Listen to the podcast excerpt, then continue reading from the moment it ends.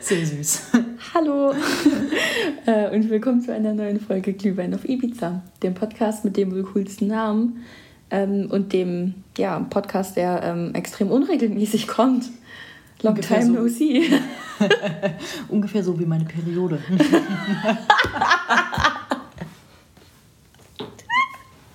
Ja, äh, steigen direkt mit einem Banger wieder ein, ne? Wie könnte ich auch nicht, ja. Oh Gott, ja, Ja. it's been a while, Katharina. Ja, it's been a while. Ist ungefähr äh, 60 Tage her das, seit dem letzten Mal. Und ich rede nicht von deiner Periode, ich rede vom Podcast. Oh Gott, Freunde, es ist äh, Viertel vor zehn an einem Sonntag. Wir haben einen Gin Tonic getrunken und es ist das erste Mal seit gefühlt, ja, vier, drei Wochen, keine Ahnung, dass wir Zeit haben. Ich glaube, so sowas. ja, ich glaube, so lange ist es gar nicht her. Es fühlt sich immer nur so lange an. so lange ja. an, meinst du? Hm, ja, vermutlich. Naja, es fühlt sich an, als hätten wir das Ganze hier ewig nicht mehr gemacht. Es fühlt sich an, als hätten wir irgendwie ganz viel zu erzählen, aber irgendwie ist dann doch nicht so viel passiert. Och glaub doch, ich. glaube, unser Leben war wie immer äußerst spannend, oder? Nee. Ich glaube, das Ding ist, unser Leben ist nicht wirklich spannend. Wir tun nur so, als wäre es das. Ja, und machen aus einer Mücke einen Elefanten. ja, richtig, sonst könnten wir diesen Podcast nicht betreiben. Keine Frage. Doch. Ja, ja, ja, du hast total recht. Ich frage mich nur gerade, ob das für oder gegen uns spricht. Nee, das spricht total für uns. Wir holen aus den kleinsten Dingen das Größte raus. Ja, naja, jedenfalls, äh, wir sitzen wieder hier, wir versuchen wieder Unterhaltung zu bieten, weil tatsächlich äh, schon also vermehrt Nachfragen kamen, wo denn bitte die neue Folge bleibt. Also ich habe einige empörte Nachrichten bekommen. Das Ding ist, ich denke immer so, Leute sagen das so, also so wie die Stars, die immer sagen, ja, ich wurde oft gefragt, welche Hautcreme ich benutze. ähm, fühlt sich total ja. weird an, jetzt zu sagen, ich habe empörte Nachrichten bekommen, aber es waren tatsächlich mehrere. Also Ja, und da muss ich aber auch sagen, ich verstehe das. Also, ähm, das, ist ja, das ist ja schon ein Erfolgsformat. Ja.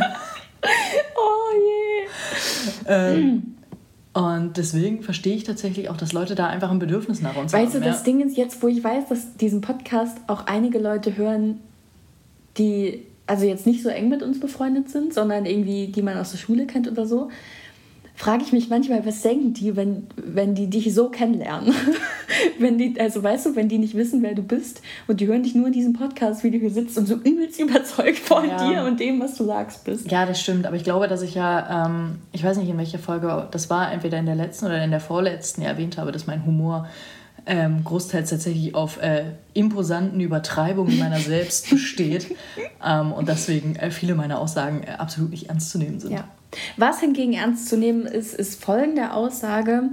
Ähm, wir freuen uns, dass ihr wieder zuhört. Wenn ihr Anregungen, Feedback, Kritik, was auch immer habt, dann schreibt uns doch bitte eine Mail. Wir haben eine Mailadresse, die findet ihr in der äh, Beschreibung. Naja, ihr könnt uns auch über WhatsApp schreiben. Ja, aber, ihr cooler ist, wenn ihr uns eine Mail schreibt. Schreibt eine Mail. Schreibt falls, uns eine Mail. Falls ihr oldschool seid, falls ihr Bock drauf habt, schreibt eine Mail. Ja.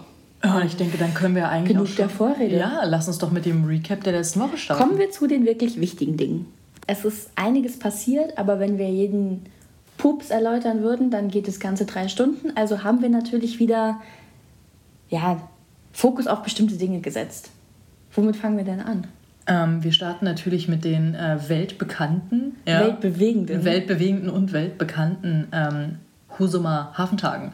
Ähm, Ja, zu als, Recht. Richtig. Als erstes zur kurzen Erläuterung. Husum äh, liegt Also, also, im also, Norden von ähm, Deutschland. Ich werde oft gefragt, wo Husum liegt, deswegen möchte ich das gerne noch einmal erläutern. bin entsetzt.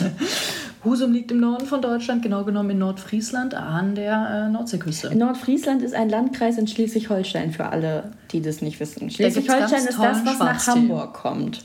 Also nach Hamburg kommt noch so ein Zipfel und dann kommt erst Dänemark. Ich weiß, dass viele Leute das nicht auf dem Schirm haben, aber es gibt uns.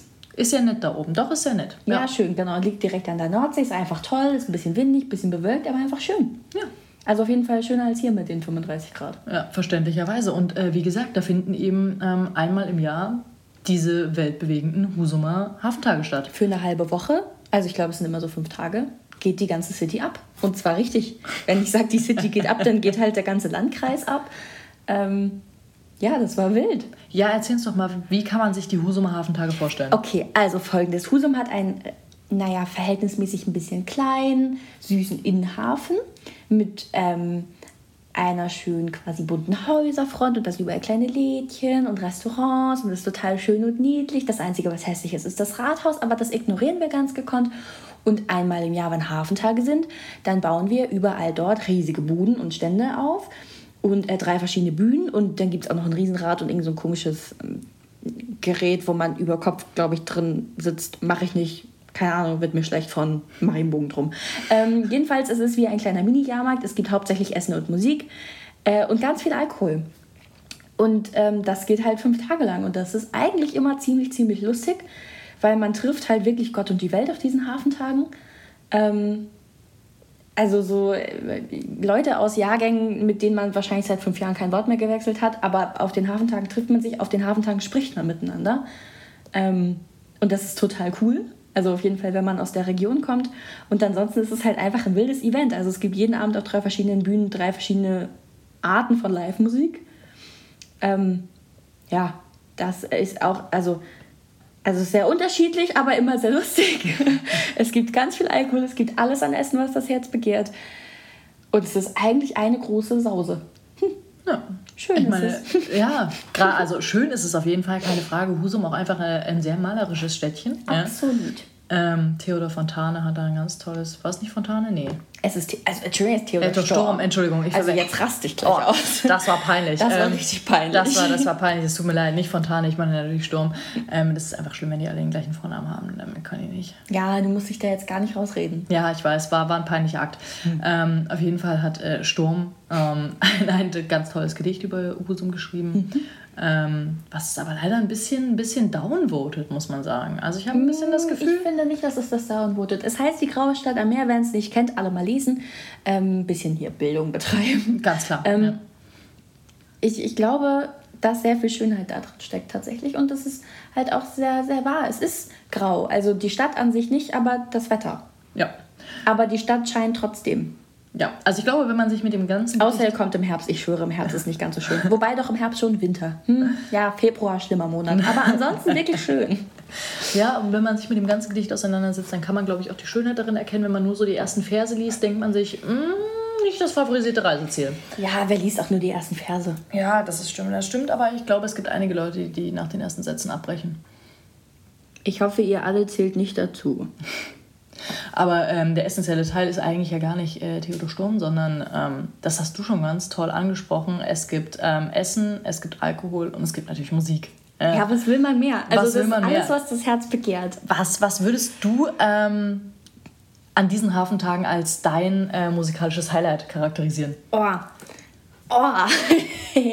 schwierig. Ähm, äh, ich glaube, mh, hm, weiß ich nicht. Mm, entweder, also ich habe so drei Favoriten, die sind DJ Jerome, äh, Münchner Zwietracht und Casino Royale. DJ Jerome hat einfach eigentlich ganz coole Mucke gemacht, muss man sagen, so Freitagabend. Ähm, das, das ging ganz gut ab.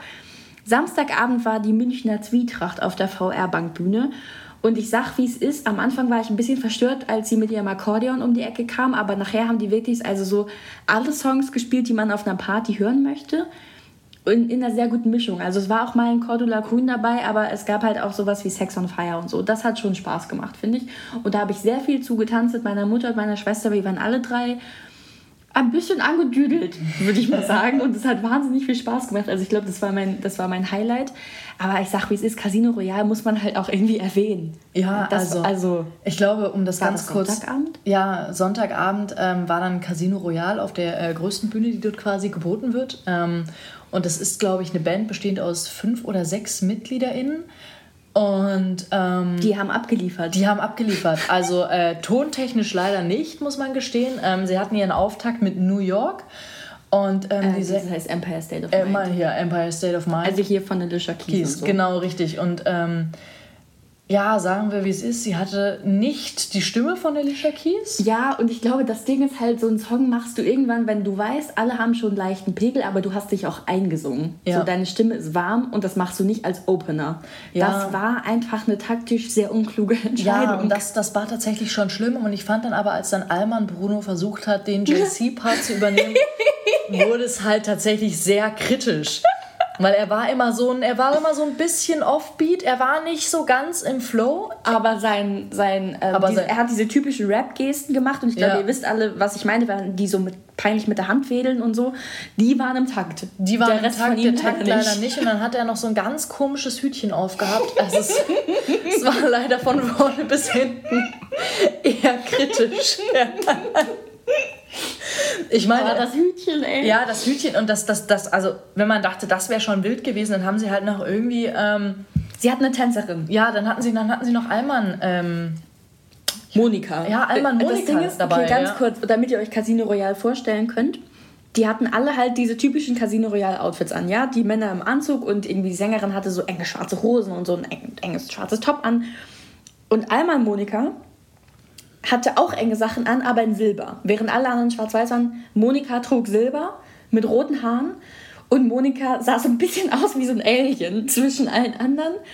Und, ich Und glaube, sie war auch ein ja, sie Alien. war auch ein Alien, weil das Ding ist, ähm, sie hatte halt wirklich, also ich glaube, drei, vier Stunden lang ähm, die Pokerface Just Dance Performance durchgezogen. Und sie war richtig drin.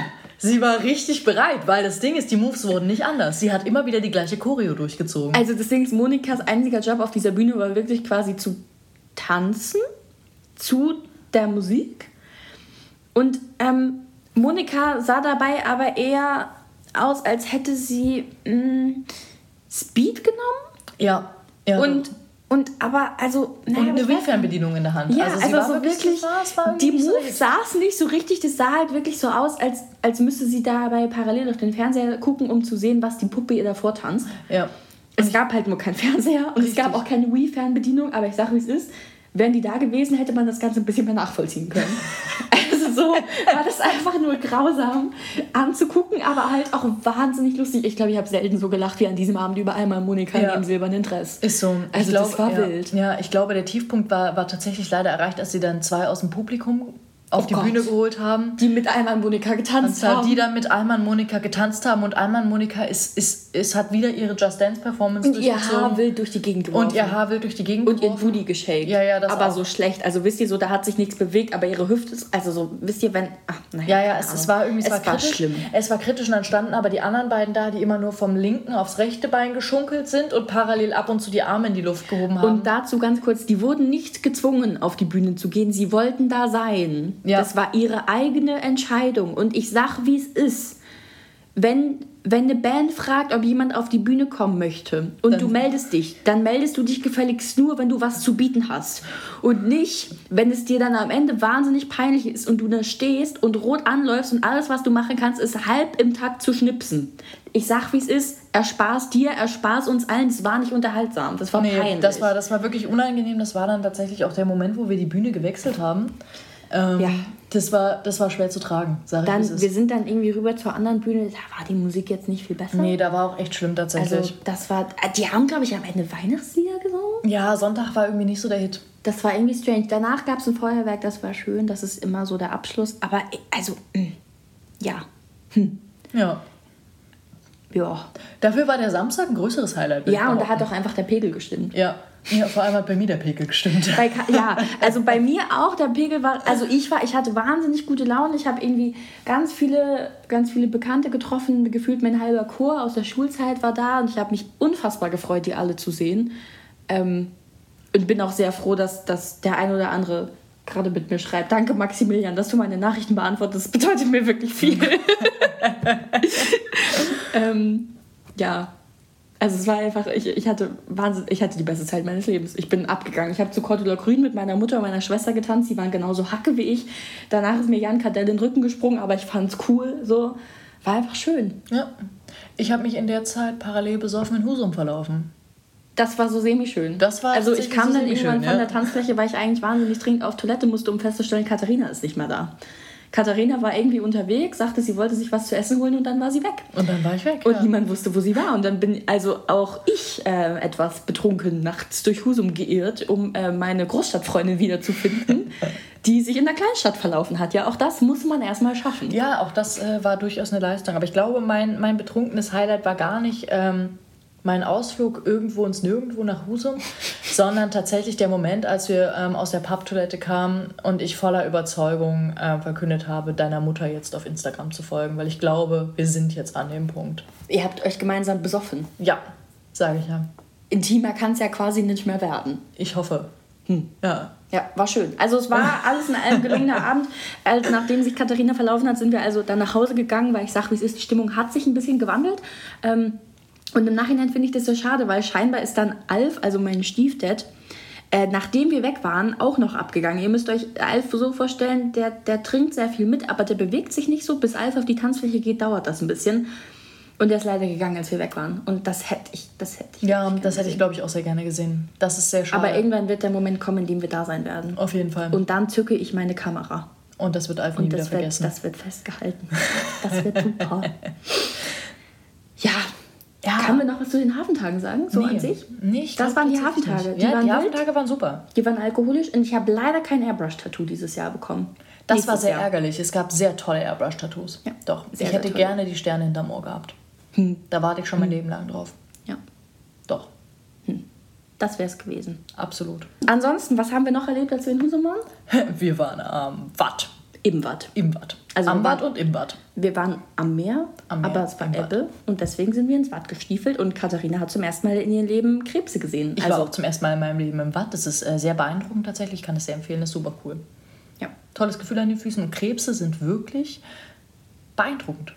Doch. Ähm, ich weiß nicht, als ich dann erzählt habe, ich habe noch nie in meinem Leben live Krebse gesehen. Und ich meine damit jetzt nicht Krebse im Aquarium, sondern wirklich Krebse in ihrer freien, naturellen Laufbahn. Ähm, waren irgendwie alle ziemlich entsetzt zu Hause bei Alicia. Ja. Und ich verstehe es auch, weil ich glaube, wenn du da von da oben kommst, dann wächst du einfach mit Krebsen auf, aber hier unten gibt es halt nichts. Also wir haben halt hier unten irgendwie so, so peinliche Süßwasserfische und selbst die sterben alle langsam aus. Ja, und dann gab es mal kurz das Gerücht, jemand hätte einen Alligator im See ausgesetzt, seitdem kann da nicht mehr schwimmen. Ja, doch, ich gehe schon schwimmen, aber nur bis zu den Knien. Ja, das ist kein Schwimmen. Ja, ich weiß, es ist Planschen, aber darum geht es da jetzt nicht. so, es geht jetzt darum, dass ich zum ersten Mal in meinem Leben Krebse live gesehen habe und sehr beeindruckt bin tatsächlich von den Viechern, weil die sehen sehr, sehr cool aus. Mit ihren ganzen Beinchen und ihren Scheren und ihrem Panzer und ich weiß nicht, ich fand das sehr beeindruckend. Die sind vor allem extrem flink unterwegs. Ich dachte, die wären wesentlich langsamer. Aber die haben ganz schönes Tempo drauf, die Viecher. Das ist äh, beeindruckend. Doch, ja. Ja, Das war durchaus ein Highlight, sag ich, wie es ist. war schön. Absolut. Gut, nächstes Thema. Nächstes Thema, würde ich sagen. Das waren die Hafentage. Ja, aber wie äh, sollte es auch anders sein? Müssen wir natürlich auch heute ein bisschen über Politik sprechen. Ja? Ja, und ähm, unsere fesche Überleitung dazu ist, wir mussten natürlich von Husum zurück nach Leipzig, denn wir haben ja Verpflichtungen, unter anderem Jobs. Tragischerweise. Ähm, und Zugtickets am Montag sind also wirklich unfassbar teuer. ja. Und das können wir uns nicht leisten. Aber es gibt ja gerade dieses unfassbar tolle 9-Euro-Ticket. Also haben wir uns gedacht, ja, was soll passieren? Es wird schon nicht sowieso Erfahrung. Wir werden schon nicht in Stendal stranden. Wir haben ja Zeit den ganzen Tag. Wir fahren morgens los. Und dann passt das schon. Mm, ja, Es passte nicht. Passte um nicht. das mal ganz kurz runterzubrechen, es passte tatsächlich eher weniger. es passte ja. eher weniger. Wir sind nicht in Stendal, sondern in Braunschweig gestrandet. Wir haben es also gar nicht erst bis Stendal geschafft. Ja, das ist eigentlich ein Armutszeugnis. Wir sind, also, wir sind noch vor Stendal gescheitert. Das ist eigentlich ziemlich peinlich. Mhm. Ja. Ja, wir standen also in Braunschweig, nichts ging mehr. Und das Ding ist, wir hatten bis Braunschweig hatten wir schon eine ganz schöne Zeit zurückgelegt. Ja, ich weiß ja. nicht, wie lange waren wir da unterwegs? Sechs Stunden bereits? Ja, auf jeden Fall lange und wir hatten schon quasi eine Stunde länger als geplant, weil wir einen Zug nicht bekommen haben. Also wir mussten schon eine Stunde in Uelzen stehen. Der Bahnhof ist schön, die Toiletten übelst räudig. Also wenn ihr es vermeiden könnt, geht einfach nicht in Uelzen am Bahnhof auf Toilette. Ja. Das war schlimm. Ja, und dann kamen wir in Braunschweig an und ähm, haben uns noch extra beeilt, um vom Gleis am anderen Ende des Bahnhofs zum entgegengesetzten Ende des Bahnhofs zu kommen. In der Hoffnung, dort äh, unseren Anschlusszug nach Magdeburg zu bekommen von Braunschweig. Und als wir ankamen, war aber auch schon äh, der ganze Bahnsteig überfüllt, der Zug leider auch. Ja. Äh, Also die haben wirklich gequetscht, was ging. Ähm, aber mehr ging halt wirklich nicht. Also ich glaube, da war kein Millimeter mehr Platz zwischen den Leuten und es standen immer noch ganz viele draußen und da war ganz schnell klar, der Zug fährt, aber ohne uns. ja, und dann dachten wir, okay, was soll's, dann, dann warten wir jetzt eben noch eine Stunde, das ist ja nicht so schlimm. Wir und haben dann, unsere Bücher, wir haben uns, alles easy. Ja, und dann fahren wir einfach weiter. Ähm, aber ich glaube, da waren wir einfach ein bisschen zu zuversichtlich, oder? Wir haben halt, also wir haben einfach gedacht, der, der, dieser Zug kommt. Ja. Aber er kam nicht. Er kam nicht. Ähm, und es kam auch tatsächlich sehr lange keine Meldung, dass er nicht äh, kommen wird. Also eigentlich sollte er 30 Minuten später bereits in den Bahnhof einfahren, ähm, als vorhergehender Zug quasi äh, aus einer anderen Richtung mit Endhalt dort, um dann ähm, nochmal 30 Minuten später quasi von dem Gleis wieder abzufahren. Wir dachten, mega praktisch, dann können wir da gleich, wir warten dort direkt und dann können wir direkt in den Zug rein und dann kriegen wir vielleicht sogar noch einen Sitzplatz. Und dann war die Zeit gekommen, dass der Zug äh, kommen sollte, aber er kam nicht.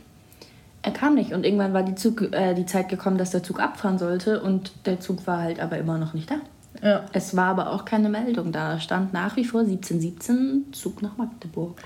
Ja, und das äh, war dann tatsächlich ganz schön unschön. Ja, der Bahnsteig das, füllte sich nämlich. Der mehr. Bahnsteig füllte sich rapide und zwar also wirklich mit jedem Zug, der irgendwie in Braunschweig hielt, wurde dieser Bahnsteig voller. Und halt, also der Mann neben uns, er wurde auch voller. Ja. Und ja. das war wirklich unangenehm, weil der hat wirklich irgendwann angefangen rumzuschreien und Stress mit den Bahnhofsbeamten anzufangen. Ähm, aber auch sonst an sich, also die Stimmung bei allen Leuten auf dem Bahnsteig ist natürlich irgendwie von Minute zu Minute gesunken, weil niemand eine Information hatte, aber dieser Zug einfach nicht kam.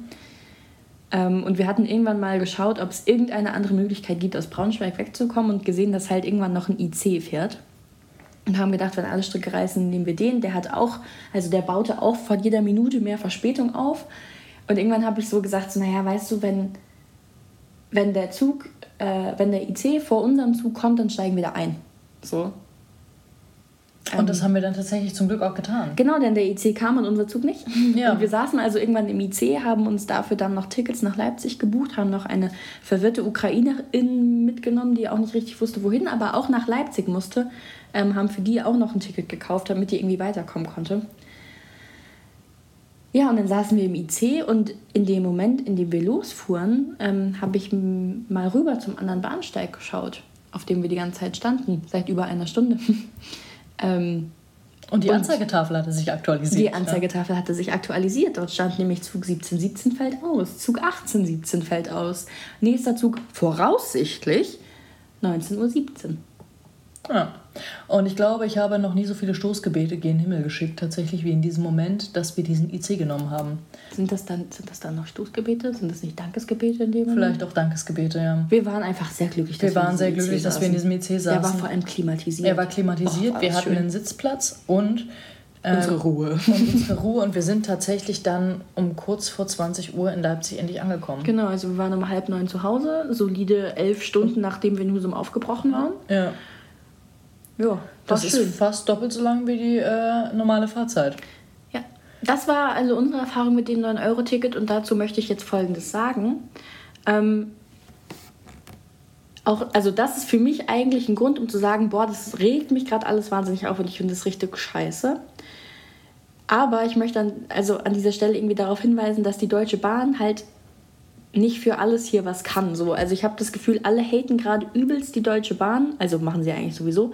Ähm, aber jetzt halt gerade ganz besonders. Ähm, und es geht irgendwie überall viral und überall auf Instagram, auf Twitter, auf TikTok beschweren sich Leute über die Deutsche Bahn. Und es ist parallel ein riesiges Chaos an Flughäfen und die Leute tun, also nehmen das aber größtenteils so hin und sagen, ja, so ist es halt an Flughäfen. Ja. So. Also es gehört halt irgendwie dazu, so zum Ferienkick. Und das sehe ich halt komplett anders ich finde, das ist auch ein riesiger Grund, sich aufzuregen. Und ich finde, man darf halt nicht vergessen, dass die Deutsche Bahn das 9-Euro-Ticket nicht wollte. Nicht, weil, weil sie uns das nicht gönnen, sondern weil sie von Anfang an wussten, dass sie das nicht stemmen können. Dass sie nicht genug Personal haben. Sie haben auch nicht genug Geld, um Leute einzustellen. Sie haben nicht genug Waggons. Sie haben. Also das Schienennetz ist nicht gut genug ausgebaut, damit da irgendwie die ganze Zeit mehr Züge fahren können, die sie ja auch gar nicht haben. Also den fehlt es ja vorne und hinten an Geld. Ähm, und das Ganze war also es war von Anfang an meiner Meinung nach klar, dass das 9-Euro-Ticket dazu führen wird, ähm, dass sich Züge äh, verspäten und dass es zu Überfüllung quasi von Zügen kommt und so weiter und so fort. Also ich glaube, das war alles absehbar und ich glaube, daran müssen sich manche Menschen einfach immer mal wieder erinnern. Ähm, dass es einfach, also das ist was, was verhältnismäßig für die Politik sehr, sehr spontan eingeführt worden ist. Da gab es keine lange Vorlauf- und Vorbereitungszeit. Ähm, und deswegen kann man das natürlich trotzdem kritisieren und sagen, so, boah, es ist halt total uncool, dass der Zug ausfällt, ohne dass halt Meldung kommt, gerade wenn man über eine Stunde da steht. Ähm, aber man kann nicht grundlegend sagen, es kann gar nicht angehen, dass die Züge nicht fahren und dass hier nicht alle Leute reinpassen und so, weil das, das, ist, das ist halt klar. So, wir, also der Staat und die Politik investieren einfach seit Jahren viel, viel zu wenig Geld in den Ausbau vom ÖPNV und vom, vom Bahnverkehr und so weiter und so fort und äh, ballern dafür ihr Geld in Flugbetriebe. Ja. Und äh, da funktioniert es ja gerade auch nicht, aber äh, ja, da fließt ja halt trotzdem das Geld da. Ja. Und ich glaube, das, also das ist mir erstmal noch ganz kurz wichtig, einfach so quasi dazu zu sagen, weil ich finde, das müssen wir uns immer wieder in Erinnerung rufen und wertschätzen, was die Bahn trotzdem versucht, hier gerade zu stemmen, auch wenn, wenn die von Anfang an gesagt haben, so, das, das wird nichts, das packen wir nicht, das funktioniert nicht.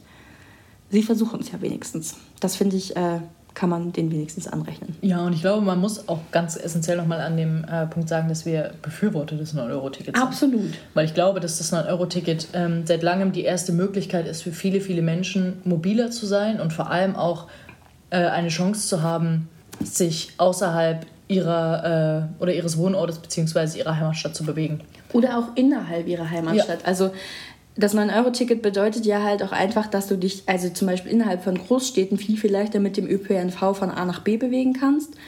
Und auch das ist ja nicht selbstverständlich, denn am Ende des Tages ähm, ja, sind halt auch Tickets für den ÖPNV unfassbar teuer. So ein Monatsticket und so kostet schon ordentlich. Ja. Das kann sich halt auch nicht jeder leisten, wenn das der Arbeitgeber oder so nicht übernimmt. Richtig, ja, und ich glaube deswegen, also ist das 9-Euro-Ticket in jeder Form als Chance zu begreifen und ähm, es zeigt aber, glaube ich, auch Missstände auf, die sich ganz, ganz deutlich verbessern müssen. Ja. Ähm, und das 9-Euro-Ticket ist ja fast vorbei jetzt. Also wir ähm, nehmen diesen Podcast jetzt am 14. August auf. Das heißt, am Ende des Tages bleiben ab heute nicht mal mehr 17 Tage, in denen das Ticket genutzt werden kann. Und dann ist der 1. September. Dann ist das Ganze wieder vorbei. Ja.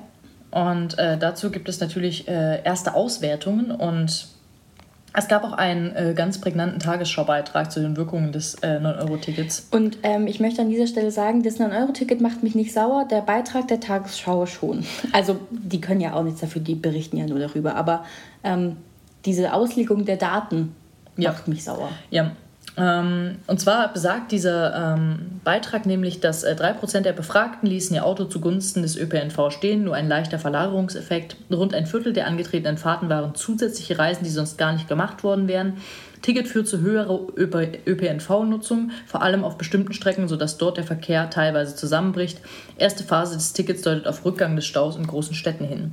Dazu ist noch ähm, ein State oder ein kurzes äh, Statement bzw. ein kurzer Ausschnitt aus ähm, einem Statement von Philipp äh, Kosok, der ist im Interessenverband der Agora Verkehrswende angestellt, ähm, mit eingegliedert. Ähm, und er sagt, viele der aktuellen Daten muss man mit Vorsicht genießen. Das, was vorliegt, sind allerdings sehr alarmierende Daten. Es deutet darauf hin, dass mit dem 9-Euro-Ticket mehr Verkehr erzeugt und vor allem kaum verlagert wird. Es deutet sich an, dass wir hier keinen klaren Klimavorteil mit dieser Aktion haben. Jetzt, jetzt weiß ich ehrlich gesagt gar nicht, wo ich anfangen soll. Vielleicht ganz hinten mir war nicht klar, dass es beim 9-Euro-Ticket nur um den Klimavorteil geht. Ich dachte, es geht vielleicht auch daran, darum, BürgerInnen entgegenzukommen und die vielleicht etwas zu entlasten. Ja, also das äh, war tatsächlich auch, glaube ich, großteils der grundlegende Gedanke dahinter.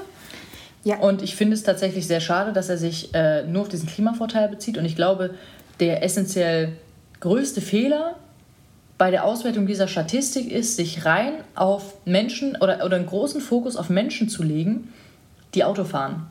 Weil ja. die sind im grundlegenden Konsens nicht die Zielgruppe dieses 9-Euro-Tickets. Also es gibt also nicht nur. Nicht nur, genau. Also es gibt schon die erste oder erste Statistiken über statistika.com und ähm, da ist abzusehen, dass ähm, insgesamt 46 Prozent der deutschen BürgerInnen sagen, sie ähm, werden auf jeden Fall oder wahrscheinlich das 9-Euro-Ticket kaufen und nutzen. Und nach Altersgruppe betrifft das zum Großteil 18- bis 34-Jährige mit 62 Prozent und ähm, die Dunkelziffer unter den 18 oder die, die Zahl unter den 18-Jährigen liegt sogar im 70-prozentigen Bereich. Und das ist äh, tatsächlich, finde ich, also das zeigt, wo der Schwerpunkt liegt, weil zwischen 35 bis 49 Jahren sind es nur noch 37 und dann aufsteigen werden es immer weniger. Ähm, erst ab 65 Jahren und älter nimmt es wieder ein bisschen zu, aber das steigt, äh, oder mhm. da streiten wir jetzt auch um äh, 2%. Und ähm, ich glaube, das zeigt, dass dieses Ticket vor allem eben von jungen Menschen genutzt wird, die gar nicht in der Lage sind, ein Auto zu besitzen, ja. weil sie sich das finanziell überhaupt nicht leisten können und für die das gerade eine finanzielle Entlastung ist. Korrekt. Ähm, dann würde ich gerne ähm, nochmal am Anfang von diesem Tagesschaubeitrag anfangen. Ähm, und zwar ähm, bei diesem Statement von wegen nur 3% lassen ihr Auto zugunsten des ÖPNV stehen. Wir haben jetzt ja gerade schon gesagt, so irgendwie ist es schade, dass man dann so einen Fokus wieder auf die AutofahrerInnen legt, aber okay, ähm, auch die muss man natürlich berücksichtigen. Dazu habe ich aber also nicht nur ganz viele Tweets gefunden, sondern halt auch eine eigene Meinung. Ähm, weil ich glaube, dass es, also, dass, ich frage mich, wie sich die Leute das vorstellen. Glauben die jetzt allen Ernstes, dass man halt jetzt für drei Monate sagt, geil, ich suche mir jetzt eine ÖPNV-Route raus, lass mein Auto stehen, damit ich in drei Monaten denselben, also die, diese ganze Mühe, die ich mir gemacht habe, halt einfach wieder zurückmodeln kann. So. Also so, wenn du einen Weg für dich hast, der funktioniert, dann ist es doch, also warum ändert man seine Routine, weil man weiß, dass man in drei Monaten eh wieder zurückwechselt? Ja. Also so, das ist ja für viele einfach schon irgendwie, naja, also so, weiß ich nicht, es ist halt, also dadurch, dass dieses Ticket ja nur für drei Monate gilt, glaube ich, dass ganz, ganz viele Leute das nicht zum Umdenken nutzen, weil, also, weil es halt nur so begrenzt ist. Warum sollten sie umdenken? Weil sie ja wissen, das müssen sie in drei Monaten dann wieder zurückdenken. So. Und zum anderen denke ich mir halt so, 3% sind trotzdem 3%. Das wirkt halt wahnsinnig wenig. Aber so zum Beispiel Alf, mein Stiefdad, wir haben schon über ihn gesprochen, der pendelt jeden Morgen von Husum nach Hamburg, weil er bei Tesa in Hamburg arbeitet. Und das ist ein wahnsinniger Weg. Und den ist halt die ganzen letzten Jahre, jetzt muss ich lügen, ich weiß nicht, wie lange Alf und meine Mutter zusammen sind, traurigerweise, vielleicht acht Jahre, neun, mhm. weiß ich nicht, sieben. Es ist auf jeden Fall schon länger. Jedenfalls, Alf ist die ganze Zeit mit dem Auto gefahren. Seitdem es das dann Euro-Ticket gibt, fährt Alf Bahn. Weil es gibt eine Direktverbindung von Husum nach Hamburg ähm, was es halt nicht gibt, ist äh, ne, ja, ein Weg vom Hamburg-Altona Bahnhof zu ihm ins Werk direkt. Also fährt er dann noch S-Bahn und dann hat er sich einen E-Roller gekauft, um halt so hin und her diese Strecken zu bewältigen.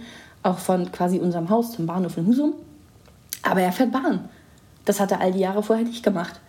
Aber jetzt durch das 9-Euro-Ticket wusste er, er spart halt extrem viel Geld, so gerade mit den steigenden also, äh, Benzinpreisen. Oder Diesel ist ja auch egal. Ähm, er fährt Bahn. Ja. Das ist doch cool.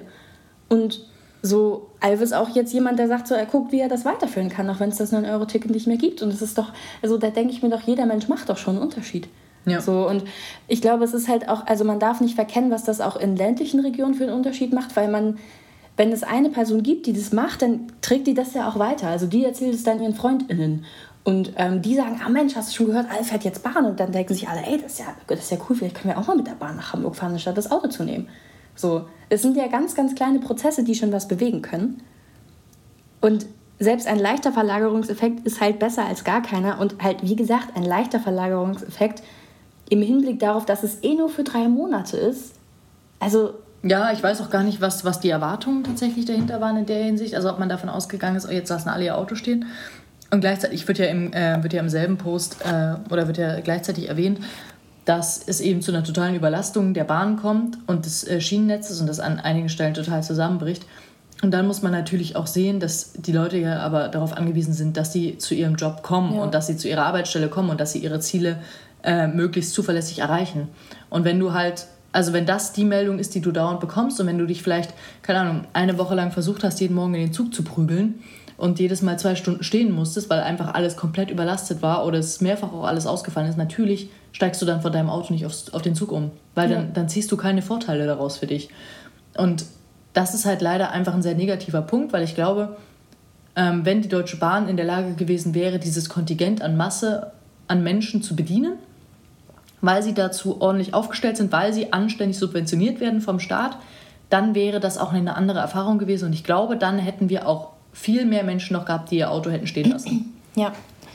Und dann würde ich gerne nochmal auf diesen zweiten Punkt eingehen, nämlich auf die zusätzlichen Reisen, die dank des 9-Euro-Tickets gemacht wurden.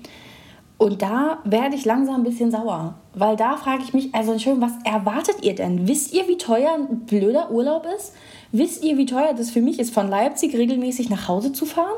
So, also spontan geht sowieso gefühlt gar nicht. Und selbst wenn ich gerade ein bis zwei Monate im Voraus buche, teil, also bin ich froh, wenn ich nur 60 Euro für eine Fahrt bezahlen muss. 60 Euro, das ist extrem viel Geld für ganz, ganz viele Menschen. So, und es ist doch klar, dass man sich jetzt denkt, so, ey, es ist Sommer. drei Monate lang haben wir die Möglichkeit, auch mal für ein Wochenende irgendwo hinzukommen, was wir uns sonst nicht leisten könnten. So, lass das mitnehmen, lass das machen. Das ist doch klar. Ja. Also so, wer, wer würde das denn nicht machen? Wer setzt sich dann hin und sagt, also nee, das nutze ich jetzt gar nicht, finde ich, jetzt, find ich jetzt total bescheuert. Ich bleibe jetzt trotzdem zu Hause, obwohl ich es mir jetzt endlich leisten kann, auch mal einen Wochenendtrip zu machen.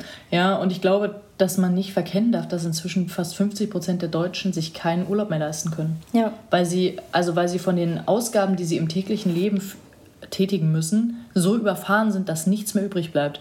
Ja. Und eigentlich und das klingt jetzt total perfide, müsste man aber auch Urlaub als ein gewisses Grundrecht anerkennen, weil man muss auch mal raus. Ja.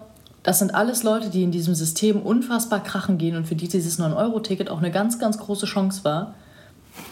Und ich finde das, also ich finde das ganz, ganz schlimm tatsächlich, wenn ähm, das als etwas Negatives kategorisiert wird. Und ähm, genau das ist aber leider irgendwie passiert. Und ich hatte auch das Gefühl, genau das passiert über diesen Post.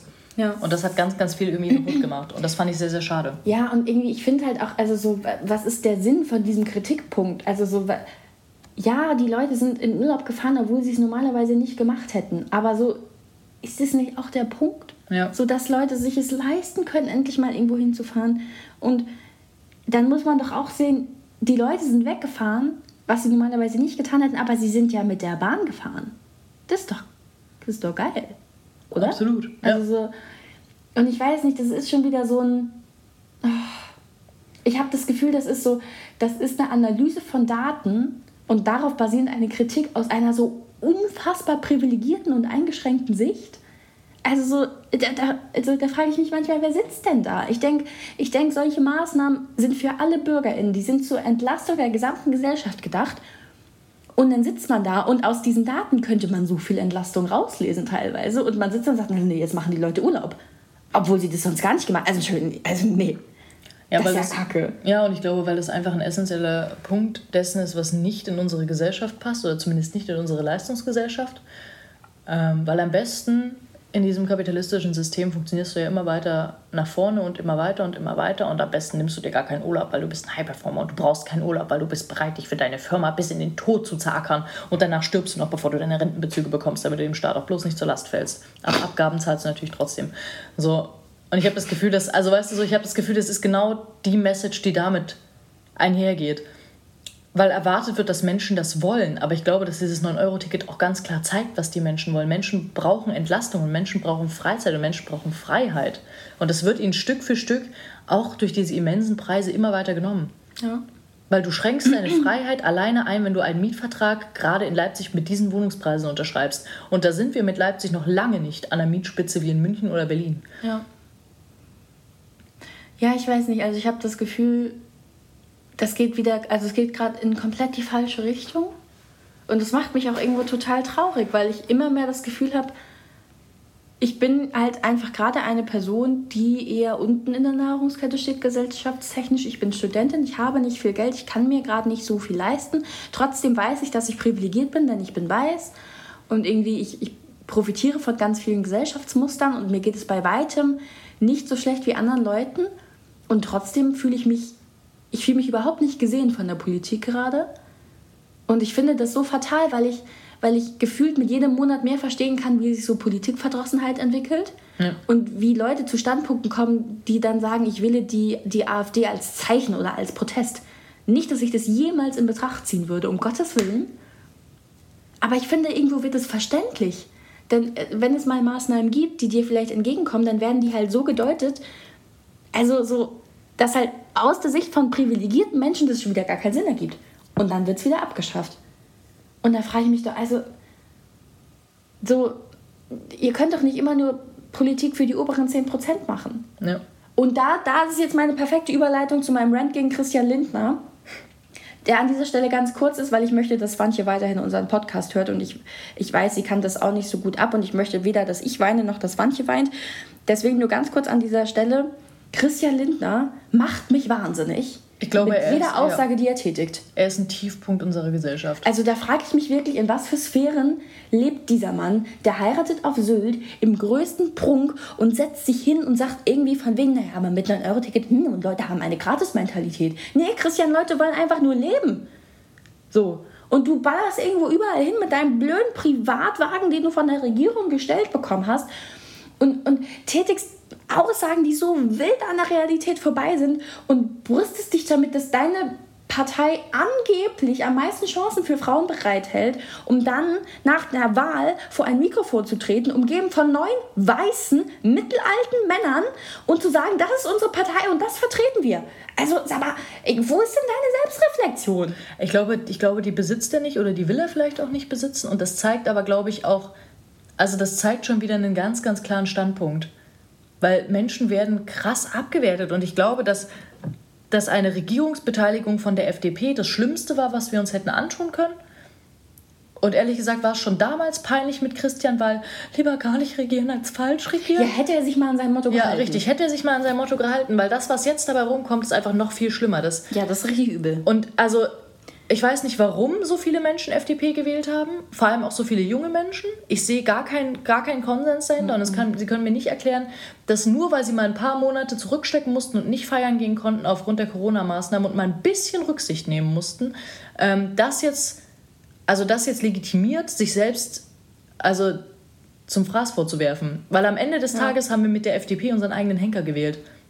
Also es auf jeden Fall als junge Generation ja. gerade. Und auch sonst, also die, die Gesellschaft, es sind, es sind die oberen 10 Prozent, die von der FDP profitieren, der Rest nicht. Ja, und vor allem sind das die oberen 10 Prozent, die ja sowieso einfach alles daran setzen, die oberen 10 Prozent zu bleiben. Ja, ja, richtig.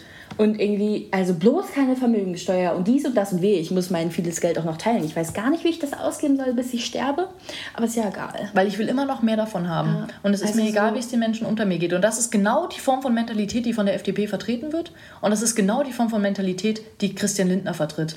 Weil er glaubt, so privilegiert wie er groß geworden ist und wie er in dieses Leben gestartet ist, das hätten alle und nur weil er diese Chancen hatte, haben alle diese Chancen, weil am Ende kommt es darauf an, was du draus machst. Und das ist die allergrößte Lüge, die jeden Tag gesellschaftlich erzählt wird. Weil es liegt nicht an dir und was du daraus machst. In, in gewissen Teilen schon, keine Frage. Aber zum Großteil liegt es daran, was deine Eltern an finanziellen Mitteln haben und was deine Eltern dir bieten können. Und das ist durch so viele Statistiken belegt und es lässt sich so oft wieder aufzeigen, dass deine Abstammung in vielen Teilen darüber entscheidet, welche Chancen du im Leben hast. Und es beginnt, also es beginnt bei der Grundschulbildung und hört beim Studium oder bei der Ausbildung nee, auf. Nee, es, es, beginnt gar nicht bei der Grundschulbildung, es beginnt schon viel, viel früher. Es beginnt mit deiner Geburt, weil du ja. wirst in ein, also die Leute reden nicht gerne von Ständen, aber am Ende des Tages ist es so, du wirst in eine Gesellschaftsschicht geboren. Ja. So, und entweder hast du unfassbares Glück, dass du relativ weit oben geboren wirst, oder es aus irgendeinem Grund schaffst, dich aus einer Schicht weiter unten nach oben zu arbeiten. Aber das geht leider Gottes nicht vielen Menschen so. Und irgendwie also ich weiß nicht, ich, ich, ich finde es so unfassbar fatal, dass jetzt, also das regiert wird von einer Partei, die wirklich sich nur auf diese 10% ausrichtet und die das aber auch ja im Gegensatz, also die das ja konsequent gerade durchsetzt und ihren Film weiterfährt, ohne Rücksicht auf Verluste, aber die das auch kann. Also weil, weil, weil die gar, also die, die, die, kriegen ja nicht mal also Gegenwind von, von der SPD oder von den Grünen, die mit denen gemeinsam regieren. Ich habe das Gefühl, Christian Lindner kann machen, was er will. Ja, und ich glaube, das ist also, ich glaube, wie gesagt, wirklich, wir haben uns unseren eigenen Scharfrichter gewählt, indem wir die FDP gewählt haben. Oder wir Gott sei Dank nicht, aber andere Menschen. Ja. Und ähm, ich glaube, das war, das war ein großer Stoß Richtung Abgrund, den wir uns hätten sparen können. Weil ich glaube, dass wir mit den Grünen und der SPD auf einer auf, ein, auf einem guten Weg waren, mit der SPD vielleicht nicht zwangsläufig, aber mit den Grünen auf jeden Fall.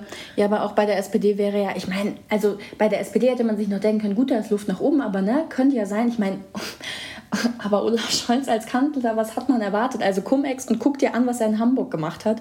Und dann hätte jedem Menschen klar sein müssen, ja. Er ist keine Führungspersönlichkeit. Ja, er ist keine Führungspersönlichkeit und ich glaube, es ist einfach nicht gut, wenn du Olaf zu viel Macht gibst. Ja, und das, also das zeichnet sich jetzt aber ich dachte, dass wir, dass wir tatsächlich gerade mit den Grünen eine große Chance haben, eine sozialere und vor allem sozial verträglichere Politik zu gestalten, die mehr Menschen abholt. Und dann sitzt da so eine FDP drin, die einfach gar keine Lust hat, Menschen abzuholen, weil ähm, alles, was unter 100.000 verdient, für die eh noch Knechte sind, an ja, denen sie sich selber weiter also, Was mich können. auch so wahnsinnig macht, ist dieses Entlastungspaket, was die vorgeschlagen haben, wo einfach am meisten Entlastung die Leute bekommen, die also über 100.000 im Jahr verdienen. Ja. Also wo, wo ich mir denke so... Wo musst, du da, wo musst du da entlastet werden? Ja, du musst überhaupt nicht entlastet werden. Du könntest so viel geben und alle da, also alle unter dir, die brauchen es so dringend. Wir brauchen es so dringend. Und Und, und die FDP sagt, ja, ihr kriegt es auch ein bisschen. Und zwar sind es bei euch dann teilweise 10% und das klingt nach ganz viel. 10% denkst du dir, boah, das ist richtig viel, aber 10% von 10.000 im Jahr ist halt nicht viel. Ja. Aber 2% von 100.000 im Jahr oder von 200.000 im Jahr oder von 300.000 im Jahr, das ist. Äh, Da kann man drüber reden, ja. Das, sind, das sind Summen, die bewegen. Und Und ich glaube, man muss sich halt in dem, in dem ähm, Kontext auch immer vor Augen führen, ähm, wie, wie viel das ausmacht, wie viel 100 Euro, also 100 Euro machen für Katharina und mich in unserem Lebensunterhalt gerade einen riesigen Unterschied. 100 Euro sind für uns extrem viel Geld. 100 Euro für die oberen 10% merken die nicht mal. Ja. So. Und, und das kommt ja halt auch noch dazu, die würden das gar nicht merken, wenn die mehr bezahlen müssten. Ja, und selbst wenn, also selbst wenn sie es merken würden, verstehe ich nicht, wie wir davon reden können, dass wir hier eine klassenlose Gesellschaft führen oder dass wir eine Gesellschaft führen, die solidarisch ist in einem Sozialstaat. Wenn wir, also wenn wir solche also wenn wir solche immensen Unterschiede haben, das kann, das ist für mich kein Sozialstaat. Ein Sozialstaat nimmt alle Bürger mit. Ja. Und hier wären, hier, ja, ja du, du wirst mitgenommen in einer gewissen Form, aber dann sitzt du auch in der letzten Drecksbude am Arsch der Welt und musst mit 520 Euro im Monat leben. Und ganz ehrlich, davon ist bei den Preisen momentan, gerade mit Familie oder anderen äh, Verpflichtungen außenrum, kein qualitätsvolles Leben möglich. Ja, und irgendwie, also ich, ich muss immer wieder an die Kraftclub-Lines denken. Wie ist denn das mit, mit 430 Euro Harz kommt man Man nicht weit im Sup- Biomarkt. im Biomarkt Ja. Und ich denke mir immer so, ja, das ist halt so wahr. Also dann, dann reden wieder alle davon so, "Mm, und wenn man Fleisch konsumiert, dann muss man bewusst konsumieren und man muss nur das Biofleisch kaufen und nur Biogemüse und Bioobst. Ja, aber wie soll das denn funktionieren? Wie sollen sich denn Leute Hafermilch leisten können, wenn sie ihr Geld zusammenkratzen müssen, um die günstige, ja haltbare Milch von der Kuh natürlich Ja, zu kaufen? Also so, allem- weißt du, es ist so, vor allem auch gestern, oh, wir es ist so standen- wild von vorne bis hinten. Ja, wir standen gestern im Rewe und ein Kilo Erdbeeren hat einfach 13 Euro gekostet. Das ist unmenschlich. Ja. Das sind so unmenschliche Preise. Wobei, also natürlich muss man sagen, Lebensmittel in Deutschland sind in den letzten Jahren noch einfach viel zu billig gewesen. Aber, also wie soll ich, wie, also das Verhältnis stimmt einfach nicht. 13 Ja. Euro für ein Kilo Erdbeeren mit dem Geld, was du teilweise für deine Arbeit bekommst, ist, also es funktioniert einfach vorne und hinten nicht. Und das macht mich wahnsinnig und es macht mich wahnsinnig, dass sich dann Christian Linter hinstellt und sagt, Entschuldigung, aber diese Gratis-Mentalität. Der Mann macht mich fertig. So. Ende des Rages. Ende des Rages. Und ähm, ja, Auf das geht's ist, zum Aufreger der Woche. Ja? ja, wollen wir einfach direkt weitermachen? Weiß ich nicht. Wollen wir, ja, ja ich Komm, muss, wenn- wir, wenn wir- ganz kurz, ganz kurz, wir atmen kurz durch. Gleich. Gleich geht's weiter. Weiter. Ja, wir haben ja, wir haben ja angekündigt, dass wir jede Folge mit einem Schmackerle beenden wollen, mit einem Gadget. Ähm, unser Gadget ist diese Woche ähm, der Aufreger der Woche. Und das ist jetzt natürlich irgendwie ein bisschen blöd, weil wir haben uns jetzt ja eigentlich schon die ganze Zeit aufgeregt. Also nicht die ganze Zeit, aber ähm, ein Großteil dieses Podcastes. Aber leider können wir auch gerade mit nichts anderem dienen. Ja. Also wir haben jetzt keine spontanen Buchtipps. Also ich habe viele Buchtipps, aber die würde ich gerne ein bisschen ausführlicher vorbereiten. Deswegen ähm, gibt's, ja, deswegen gibt's meinen Aufreger der Woche. Es wird jetzt einfach noch ein bisschen weiter rumgeraged. Ja, also ähm, wie glaube ich am, oder am Anfang unseres Podcasts erwähnt, arbeite ich ja momentan in einer Kunstausstellung. Und ähm, wir haben natürlich verschiedene Ticketpreise ähm, und darunter sind eben auch Ermäßigte und Kinder und äh, so weiter und so fort. Und heute kam dann ähm, ein Ehepaar zu mir, Ende 50, Anfang 60 vielleicht. Ähm, und Alman Annette fragte mich bereits, was denn alles ermäßigt sei. Und ich sagte ihr, ähm, ermäßigt sind äh, Schwerbehinderte bei uns, SchülerInnen, StudentInnen und äh, Auszubildende. Und daraufhin guckte sie mich an, in völliger äh, Todesernsthaftigkeit und meinte, sie können ruhig normal reden. Und ich dachte ganz kurz, ich hätte mich verhört und wusste nicht ganz, was soll ich dazu, was, was soll ich zu so viel Dreistigkeit jetzt sagen? Ich glaube, sie findet dich einfach dreist. Ja, wahrscheinlich findet sie mich auch dreist. Ähm, und ich meinte dann, tu ich doch. Und daraufhin ähm, wollte sie gar nicht mehr mit mir sprechen. Was hat sie denn gemacht? Ist sie zu einer anderen Kasse gegangen? Oder? Nee, sie hat sich umgedreht und hat ihren Mann das dann klären lassen. ja, es war, es war sehr unangenehm. Es war, war irgendwie auch sehr peinlich. Für sie hoffentlich. Ja, auf, also auf vielerlei Ebene, ähm, weil ich sagen muss, äh, ich verstehe, dass diese Gender-Thematik für einige Leute Neuland ist oder etwas, oder etwas ist, womit sie sich nicht anfreunden können, weil ich glaube, dass es auch einfach Dinge gibt, mit denen ich mich nicht anfreunden kann, Christian Lindner zum Beispiel. Aber ich akzeptiere trotzdem ähm, Menschen, die die FDP und Christian Lindner wählen und ihn geil finden. So, also ich, ich feiere das nicht und ich supporte das nicht, aber ich akzeptiere und äh, toleriere das, weil jeder Mensch kann sich ausleben und kann existieren und sein, wie er oder sie oder in welchem Kontext auch immer das gerne möchte. Und ähm, ich glaube, das hatte ich auch von Alman Annette in der Situation erwartet. So, ich erwarte nicht, dass sie das äh, supportet und sagt, äh, ja, wir beide sind RentnerInnen, um sich und ihren Mann in einem Satz zu inkludieren. Auf gar, also in gar keiner Form. Wenn sie gesagt hätte, ja, wir sind Rentner, äh, hätte ich auch nichts dazu gesagt, weil es steht mir auch einfach nicht zu, in überhaupt keiner Form. Ähm, aber mit so einem Satz, das macht mich tatsächlich ziemlich wütend, weil ich mir denke, das sind Menschen, die konsequent ihre eigene Meinung anderen Leuten so aufdrücken, dass es unangenehm wird.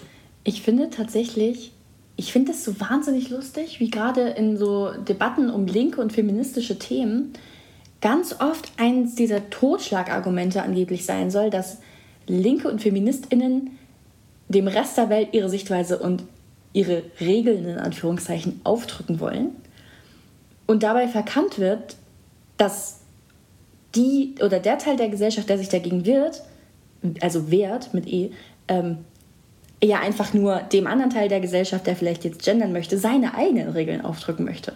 Also so am Ende des Tages genderst du, weil du dich damit wohlfühlst. So, du möchtest es, also du diktierst es niemandem, du schreibst es niemandem vor, du machst halt dein Ding.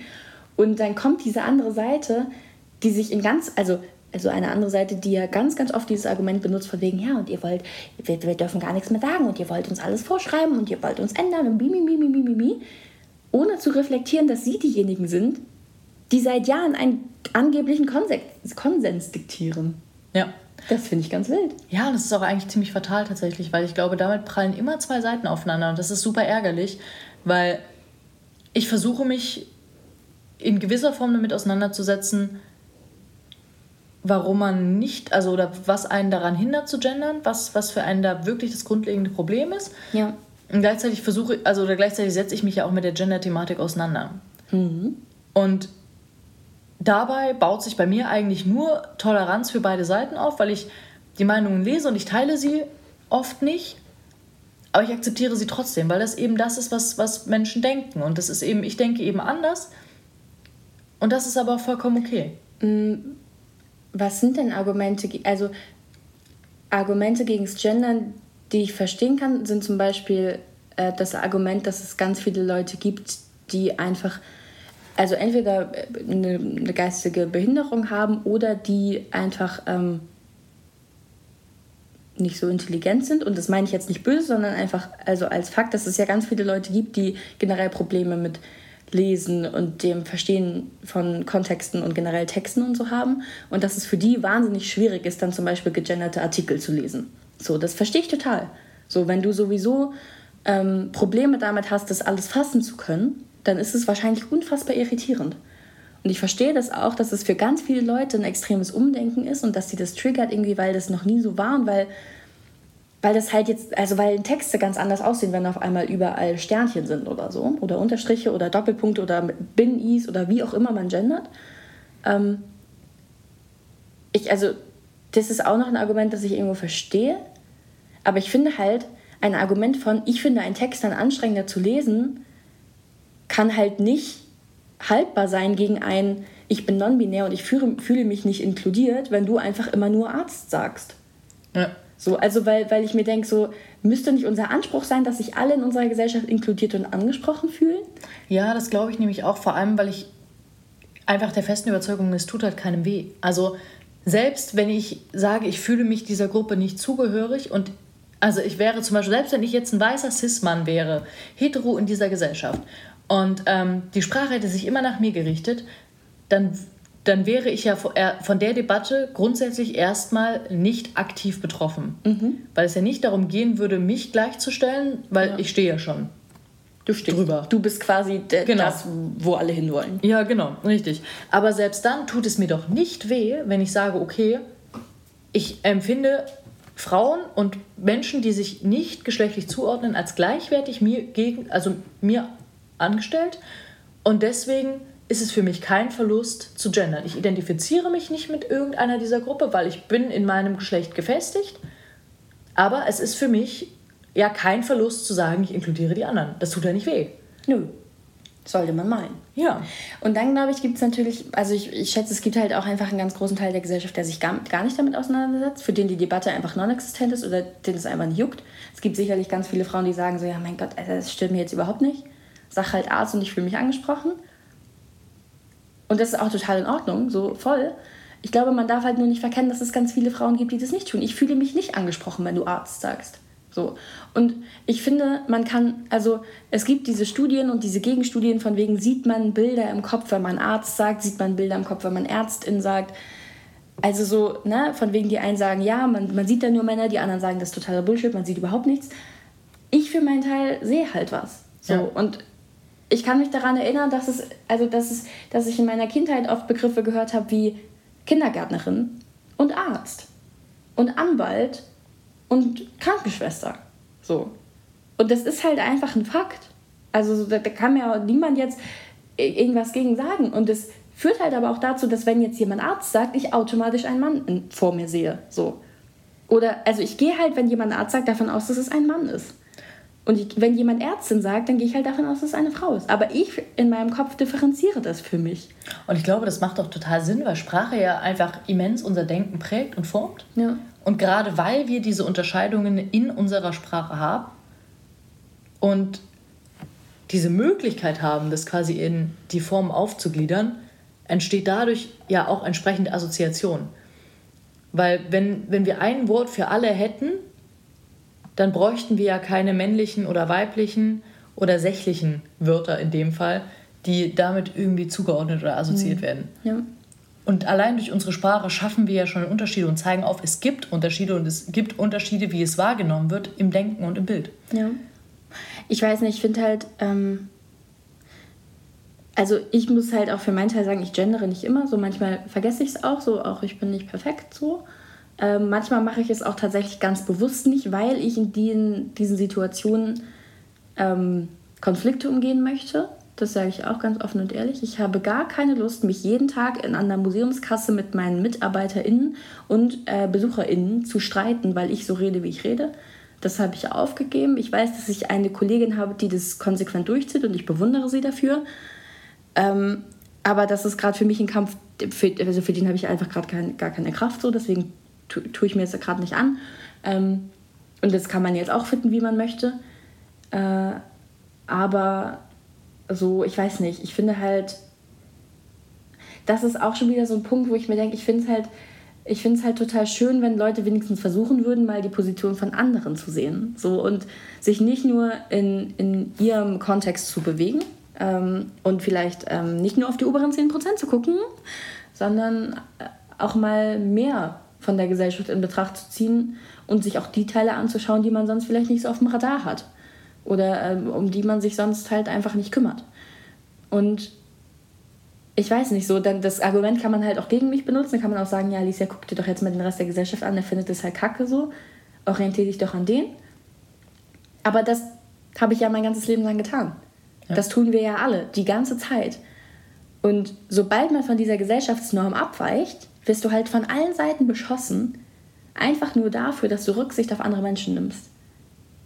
Die halt einfach, seitdem sie auf der Welt sind, gefühlt diskriminiert werden. So. Und das ist unfair. Ja. Und dann zu sagen, ja, aber ich finde den Text dann halt anstrengender zu lesen, oder ich, ich finde es total kacke, wenn jemand so redet. Ich rede dann mit der Person an der äh, Kasse in der Kunstausstellung nicht. Ach, das ist so kurzsichtig und das ist so egozentrisch und das ist so, weiß ich nicht, weil am Ende des Tages denke ich mir, lass sie doch. Also so weißt du, Alman Annette kann dich doch reden lassen, wie du möchtest und Alman Annette redet halt so, wie sie möchte.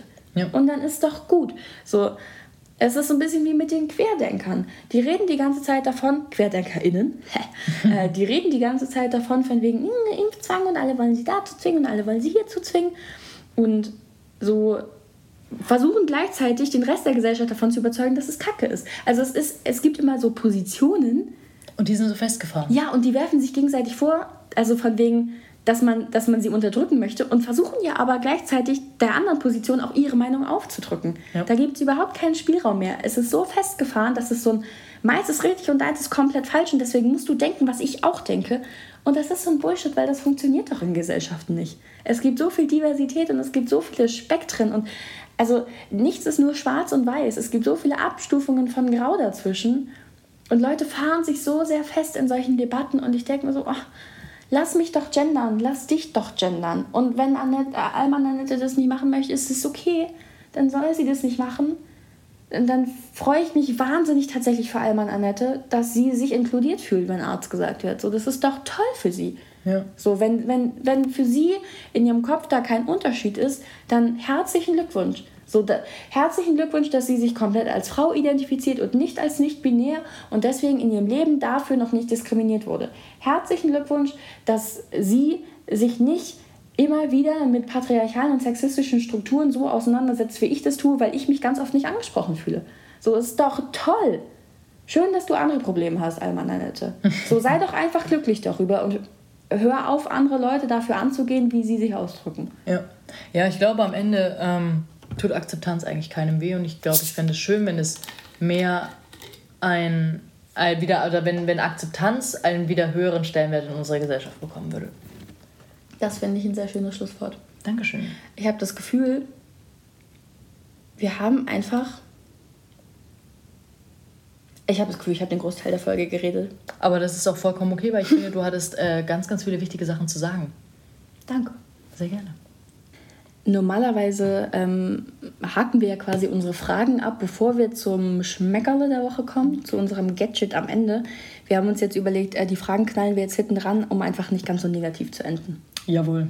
Um einfach dem Ganzen vielleicht noch einen kleinen, leichteren, positiveren Touch zu geben. Meine Frage diese Woche an dich, Katharina, ist, was ist dein Lieblingsplanet?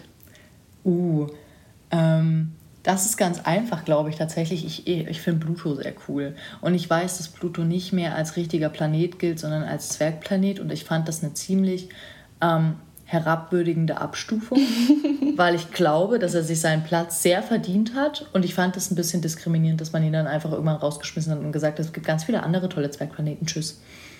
Das fand ich sehr schlimm. Weil das tut mir auch einfach sehr leid für diesen armen Planeten. Ich hatte wirklich, ich glaube, ich war immer ein sehr empathischer Mensch. Bin immer noch ein sehr empathischer Mensch und ich hatte, das tat mir richtig leid für diesen Planeten. Armer Pluto. Ja, und seitdem ist er mein Lieblingsplanet, weil ich dachte, vielleicht kann ich ihm noch ein bisschen Liebe geben, wenn ihn die Gesellschaft schon verstößt. Justice for Pluto. Ja. das ist das Motto dieser Folge. Ja, finde ich eine schöne Antwort. Kurz und knapp. Ja, absolut. Ähm, ja, dann komme ich auch gleich zu meiner Frage, die äh, ich dir stellen möchte diese Woche. Und meine Frage diese Woche ist tatsächlich, in welches Land würdest du niemals auswandern wollen und warum? Da weiß ich gar nicht, wo ich anfangen soll. so lange Liste. So lange Liste. Ähm, also so, ich glaube, äh, erste Länder, die mir in den Kopf kommen, sind so Länder wie Syrien und Afghanistan, die einfach so unfassbar zerrüttet vom Krieg sind. So. Ich glaube, da zieht mich absolut nichts hin. Ähm, und also so natürlich auch ganz, ganz viele Länder, in denen Frauenrechte extrem eingeschränkt sind. Und das, was gerade am präsentesten ist, ist, glaube ich, die USA. Ich würde niemals ums Verrecken nicht in die USA auswandern wollen. Also das wäre ja, da würde ich mir, also würde ich mir ein Land aussuchen oder beziehungsweise würde ich ja nicht nur auswandern, würde ich mir gleich einfach selber alle Rechte nehmen. Ja. So. Also. Kann man machen, muss man aber nicht. Kann man machen, muss man aber nicht. Da sehe ich mich einfach gar nicht. Ähm, ich, ja, also ich, ich bin tatsächlich aber auch ein Mensch, ich kann mir generell nicht so gut vorstellen, auszuwandern. Und äh, wenn, dann, also glaube ich, nur in ein Land, wo ich wirklich das Gefühl habe, das bringt mir halt sozial und gesellschaftlich gerade wirklich was. Also so, ja. also vielleicht Skandinavien noch. Ja? Tolle Idee, ähm, tolle Idee, ja. Aber da ist es halt oft so kalt. Ja, das stimmt. Deswegen, mh, hm, schwierige Sache. Vielleicht Dänemark. Weißt du, oh, Dänemark finde ich super. Ja. Das wäre schon schön.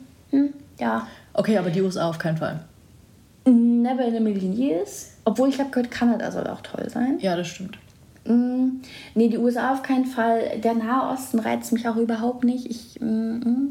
und äh, generell Afrika kommt auch für mich nicht, also überhaupt nicht in Frage, der ganze Kontinent, weil es mir einfach zu warm ist. Ja, ich kann nicht so gut mit Hitze und äh, da ist es einfach größtenteils recht warm. Ja. Mm, Und dann auch würde ich niemals nach Australien auswandern, weil die haben einfach viel zu viele gruselige Tiere.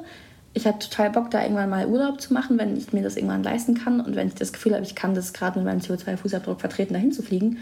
Ähm, aber ich habe total Angst, dass irgendwann eine, eine, eine riesige Spinne oder eine Schlange aus meinem Klo kommt. So, ich muss ja nachts mal auf Toilette. Stell dir vor, es ist so halb dunkel und ich setze mich da hin und dann beißt mir eine Schlange im Po. Das ist voll die ich mit um. ja, nee, also da bin ich, glaube ich, auch raus. Neues Trauma freigeschaltet. Ja, Ja. aber richtig. Ähm, Nee, aber finde ich, find ich ein schönes. Nordkorea. Nordkorea. Russland. Ja. Jetzt ja. hast, du, hast du mich losgetreten. Ich bin richtig bereit. Es gibt so viele Länder, die ich doof finde. Also nicht doof, aber wo ich, wo ich einfach niemals wohnen wollen würde. Ja. Ja, hm, Saudi-Arabien, alles davon. Um Gottes Willen. Finde ich schrecklich. Ganz schlimm, ganz schlimm. Und so menschenverachtend. Katar. Also, Vereinigten Arabischen Emi- Emirate, adieu. also ja, ganz schlimm. Ganz schlimm. Ähm, damit möchte ich nicht sagen, dass die Länder an sich schlimm sind oder die Gesellschaften oder die Kultur, aber mh, die, die Politik- politische Führungsebene ist Und die, und die Tiere halt teilweise, ne? Also Ja. die, die Schlangen und die Spinnen und die, was es da Skorpione, nicht alles geht. Ja. Aber auf der anderen Seite Kängurus. Aber ich sag, wie es ist. Mm, Ich habe auch ein bisschen Angst davor, dass mich ein Känguru irgendwann mal boxen würde. Ja, weil die sollen, sollen ganz schön Ja, heavy boxen, habe ich gehört. Ja. Die können ja auch sich so auf den Schwanz stellen und dich so treten. ja. Richtig aggro. Ja, eigentlich sind Kängurus schon wild. Aber stell dir mal vor, alle Kängurus wären Kommunisten, wie das Känguru aus den Känguru- Känguru-Chroniken. Dann könnten wir die Weltherrschaft übernehmen. Oh, das wäre super. Vielleicht äh, probieren wir es doch mal mit den Kängurus. Ja, wir sagen Bescheid, wenn wir uns kennengelernt haben. Und wir hetzen es auf Christian Lindner. Yay!